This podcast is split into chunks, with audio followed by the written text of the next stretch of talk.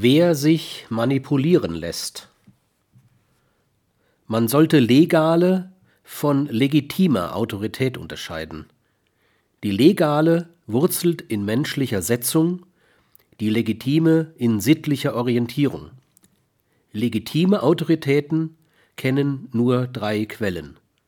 Man unterscheidet die göttliche Autorität, die heute für menschliches Handeln und Entscheiden in Europa nahezu jede Bedeutung verloren hat, die elterliche Autorität, die meist in der Pubertät ihre Bedeutung verliert, und die delegierte Autorität, in der ein Mensch einem anderen etwa durch sein Gefolgschaftsverhalten in einem unausgesprochenen Vertrag die Vollmacht erteilt, ihm Weisungen zu geben.